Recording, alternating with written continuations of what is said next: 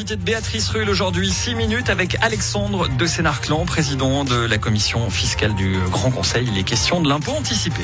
Bonjour Alexandre de Sénarclan. Bonjour. Merci d'être sur Radio Lac ce matin, 25 septembre. Nous votons donc sur la suppression de l'impôt anticipé. Impôt anticipé de 35% perçu à la source par la Confédération sur les obligations. C'est de cet impôt-là dont vous ne voulez plus. On va dire les choses clairement et très simplement, c'est un cadeau fait aux riches, Alexandre de Sénarclan. D'abord, je suis désolé de, de, vous ennuyer tôt le matin avec un sujet aussi, aussi complexe. Ce qu'il faut comprendre, c'est que quand on émet une obligation, ça peut être la Confédération, ça peut être une entreprise, euh, et eh ben, elle, après, elle rend ce qu'on appelle des, on paye des intérêts. Le, le, celui qui a émis l'obligation paye des intérêts, et ces intérêts, sur ces intérêts, il y a 35% euh, d'imposition, qui est un impôt anticipé, qui est après euh, rendu euh, au, euh, à celui qui déclare ses, ses, ses impôts. C'est une très lourde bureaucratie. Et euh, pour les étrangers qui voudraient acheter ces obligations euh, suisses, souvent, ils ont de la peine à récupérer l'impôt qui a été prélevé à la source, ce qui nous rend beaucoup moins compétitifs au niveau international, ce qui fait que ceux qui émettent des obligations, à nouveau, la Confédération, euh, le, les cantons ou également des entreprises, sont obligés de faire cette activité ailleurs pour que ce ne soit pas des obligations suisses. Ils le font en particulier au Luxembourg, en Angleterre, et c'est tout ça, toute cette activité euh, qu'on ne fait plus en Suisse. Alors vous le disiez, cet impôt anticipé oblige la population y compris euh, la population étrangère, à déclarer sa fortune. Pour les opposants, c'est bien simple, il n'y a plus d'impôt anticipé, il n'y a plus d'obligation euh, de déclarer sa fortune, et donc de l'évasion fiscale, de la fraude fiscale qui s'annonce. Mais de toute façon, ce système ne, ne marche pas puisque l'essentiel des obligations sont émises à l'étranger.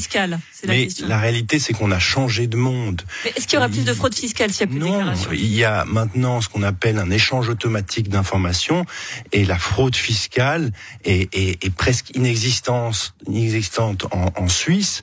On a vraiment changé de paradigme et donc la seule problématique, c'est que en fait, les Suisses, s'ils devaient maintenir cet impôt anticipé, euh, diraient à nos concurrents prenez cette part de marché euh, et euh, gardez ce, ce, cette activité. Et les Suisses diraient on ne veut pas faire de ce, cette activité euh, en Suisse, ce qui serait très dommage parce que nous sommes une place financière très compétitive et malgré cela, euh, nous exportons une activité que nous pourrions faire euh, en Suisse. Tout de même, quand on voit combien le franc est fort, ça veut donc dire que la Suisse reste une valeur refuge et donc reste très, très attractive pardon, euh, pour les investissements. Oui, heureusement, mais, mais cette particularité suisse, euh, on se tire un peu une balle dans le pied en, en ayant des règles euh, fiscales de ce type-là, et c'est des règles fiscales à nouveau qui sont d'un autre temps, euh, et il faut qu'on puisse rapatrier cette activité en Suisse, même si nous avons une, une place financière très compétitive, et c'est parce qu'elle est compétitive que nous pourrions également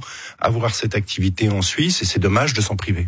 Une mesure qui aurait tout de même un coût, 800 millions de francs par an si les taux d'intérêt remontent à 3% selon les opposants, précisons-le.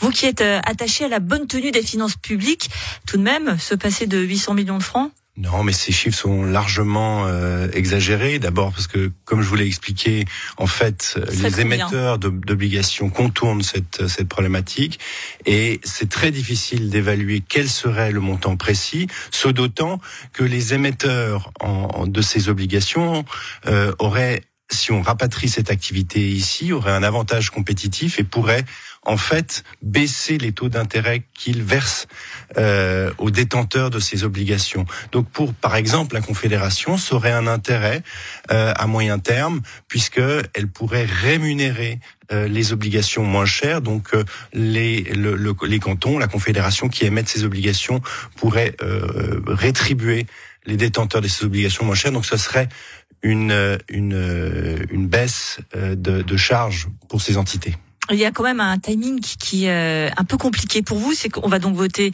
sur cet impôt anticipé en même temps qu'on on va voter sur l'AVS. Si on conserve ce chiffre de, de 800 millions de francs que l'on ferait comme cadeau aux grands investisseurs, Je conteste, hein. vous contestez, mais bon, on va dire que c'est quand même un gros montant, quoi qu'il en soit. 800 millions de francs, c'est le montant économisé en faisant travailler les femmes une année supplémentaire. Vous conviendrez que la comparaison fait un peu moche quand même. Oui, mais je pense que ces comparaisons n'ont juste aucun sens. Moi, ce que je dis, est-ce que non, mais c'est vrai. Euh, il faut pas comparer des, des, pommes et des poires. Ça, ça n'a juste rien à voir. C'est vrai que les pommes et les poires m'intéressent. ok, mais la réalité, c'est que au contraire, on va pouvoir créer plus de ressources fiscales en Suisse à moyen et à long terme parce qu'on va rapatrier une activité euh, économique en Suisse et qu'au contraire les ressources fiscales vont être plus importantes à moyen terme. Pour terminer, euh, je voudrais vous montrer ce petit dessin que, que mettait le courrier vendredi qui illustre assez bien ce sujet où on voit donc pour illustrer cette abolition de l'impôt anticipé avec euh, un gros cadeau porté par un, homme qui dit c'est un sujet très technique. Je suis pas sûr que le peuple suisse soit assez intelligent pour comprendre. Alexandre de Sénard, le fait que ce soit très technique, finalement, ça peut un peu vous aider parce qu'on va le dire, on n'y comprend rien, donc on va finalement laisser courir. Mais en fait, le débat est assez simple. C'est est-ce que l'on veut se priver d'une activité économique en Suisse alors qu'on est une des places financières les plus importantes au monde? Est-ce qu'on veut laisser ça aux luxembourgeois, aux anglais? La réponse le 25 novembre. Merci beaucoup Alexandre de Sénarglan, président de la commission fiscale du Grand Conseil d'avoir été sur Radio Lac ce matin.